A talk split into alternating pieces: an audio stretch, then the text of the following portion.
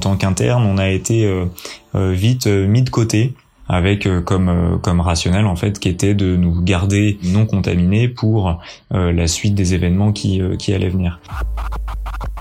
On dit souvent que, que faire médecine, c'est pas juste un métier, c'est une vocation les chirurgiens euh, viscéraux et, leurs internes, bah, du fait pour eux d'une baisse d'activité euh, au bloc opératoire, c'était euh, extrêmement volontaire. À Tours, on n'a plus qu'une seule réanimation qui est encore dédiée uniquement à la prise en charge des Covid. Pour nous, on a l'impression que, que, clairement les choses sont, sont en train de se normaliser.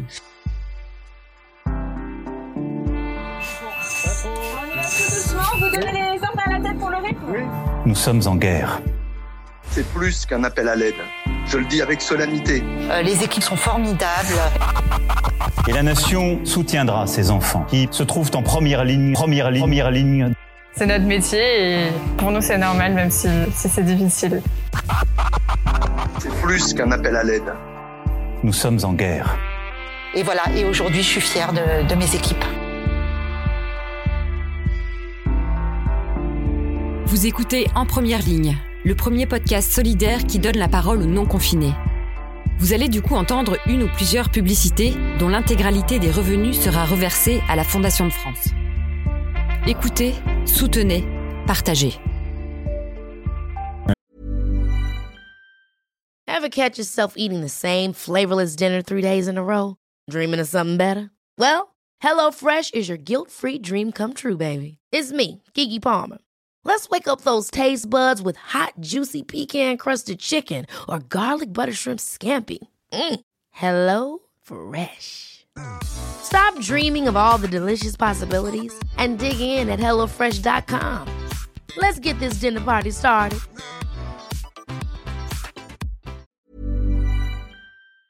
Euh, je m'appelle Thibaut, j'ai 28 ans et je suis euh, actuellement interne en, anesthésie réanimation euh, dans la ville de, Tours.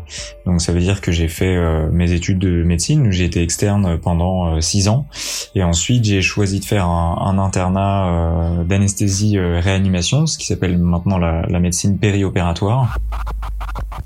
C'est un métier que j'ai choisi pour euh, essentiellement être euh, euh, dans le feu de l'action, une spécialité mais à la fois très polyvalente puisque quand on est anesthésiste réanimateur finalement on, on, on va gérer des malades qui à la fois peuvent avoir des pathologies pulmonaires, des pathologies cardiaques, mais également rénales par exemple, neurologiques également et infectieuses. donc on est à la fois spécialiste mais spécialiste dans la dans la polyvalence finalement.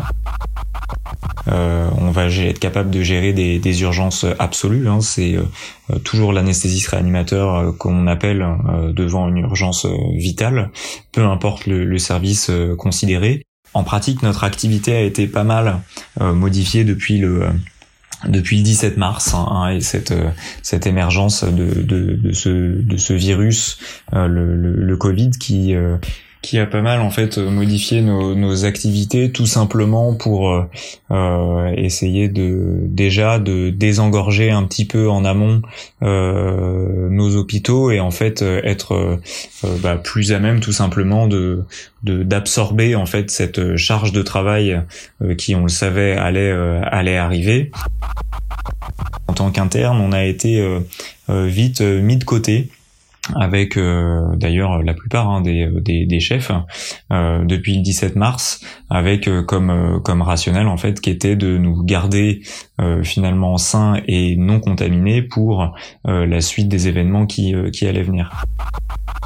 Donc on a eu une première phase où en fait on était confinés chez nous et à ce moment-là, en fait, on était un peu euh, dans l'expectative. Hein, on était, on sentait, on était un peu même dans la dans la frustration pour nous, puisque euh, on avait quand même euh, envie de se rendre utile et, et on se sentait justement un petit peu un petit peu inutile à ce moment-là. Hein, on dit souvent que que faire médecine, c'est pas juste un métier, c'est une vocation, que voilà, ça, ça fait partie un peu de notre ADN de médecin, que que d'avoir bah, envie de se battre tout simplement pour la santé des gens et peut-être qu'il y avait aussi un petit peu de ça, euh, particulièrement quand on est euh, anesthésiste réanimateur et qu'on peut qu'on voilà qu'on a au quotidien des gens qui sont entre la, vie et, la mort. On a envie vraiment de, tout donner. on a envie de, soigner les gens et, surtout pas de, rester à rien faire chez soi. Donc voilà, on n'a on n'a pas envie d'être laissé pour compte. On a tout simplement envie de mettre nos connaissances et, notre savoir-faire au, profit des malades pour bah, pour essayer de sauver le, le, plus de vies possible. Ce d'autant plus dans, dans ce contexte euh, de, de, pandémie où, notre spécialité se retrouve euh, euh, véritablement catapultée en, en première ligne voilà, donc finalement, premier épisode de, de frustration initiale. Et ensuite, euh, rapidement, on est arrivé en fait euh, euh, sur place, tout simplement parce qu'il y a eu de plus en plus de, comme je le disais, d'unités qui ont été créées, qui se sont transformées en, en unités de soins continus, en unités de réanimation. Et donc, il y a des nouvelles lignes de garde qui se sont créées également pour mettre des, des médecins de, de garde la nuit dans ces unités. Et donc là, on a été, euh, on a été sollicité évidemment nous aussi en tant que qu'interne euh, d'anesthésie réanimation pour euh, pour s'occuper de, de ces malades-là et également des malades non Covid qu'il a évidemment fallu aussi prendre en charge en même temps que les malades Covid globalement. Moi, ce qui m'a pas mal marqué dans la dans la gestion de ces malades, c'est essentiellement euh, en tant que médecin la gestion de l'information et de la désinformation en fait qui circule dans les dans les services avec euh, parfois euh, différents euh, différentes directives euh, de la part des administrations ou ou des changements sans cesse de, de paradigme parfois au sein même d'une journée. Ça génère énormément de confusion dans les équipes qui finalement savent plus trop quoi faire savent plus trop non plus qui croire hein, avec une une grosse perte de crédibilité pour le médecin hein, qui va qui va donner ses consignes à ses équipes qui revient parfois sur ses décisions peu de temps après avec parfois qui euh, qui euh, qui donne pour consigne à ses équipes de faire l'inverse de ce qu'on a fait la veille. Euh, ça participe également un peu à la à, la morosité ambiante, même au sein des soins, à la peur de certains soignants.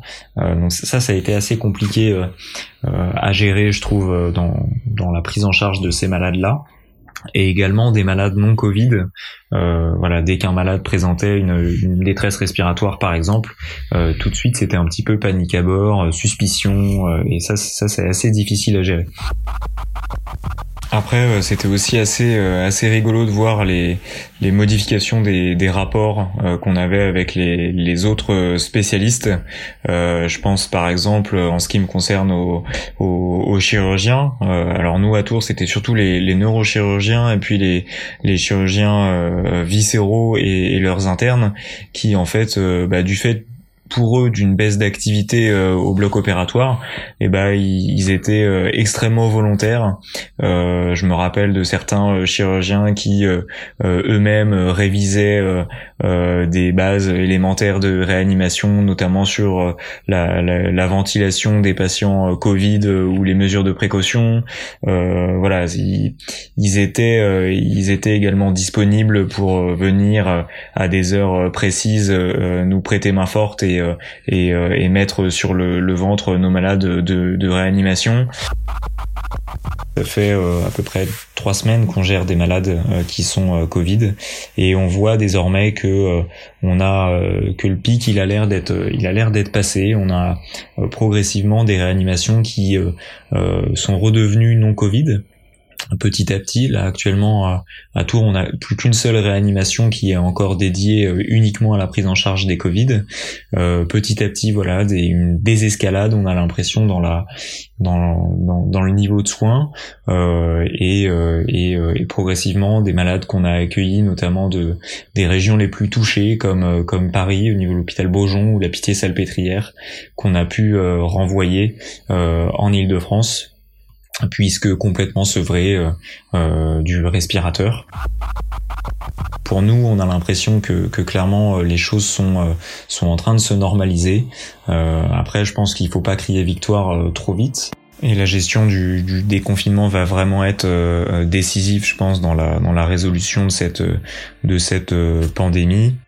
Et en attendant, voilà, essayer de, de, respecter vraiment toujours plus les, les mesures barrières et jusqu'à nouvel ordre, rester chez vous.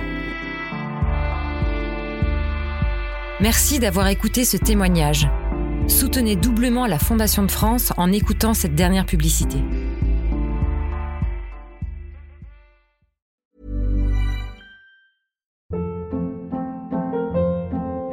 Hold up. What was that? Boring. No flavor. That was as bad as those leftovers you ate all week. Kiki Palmer here, and it's time to say hello to something fresh and guilt-free. Hello Fresh. Jazz up dinner with pecan-crusted chicken or garlic butter shrimp scampi. Now that's music to my mouth. Hello Fresh. Let's get this dinner party started. Discover all the delicious possibilities at hellofresh.com.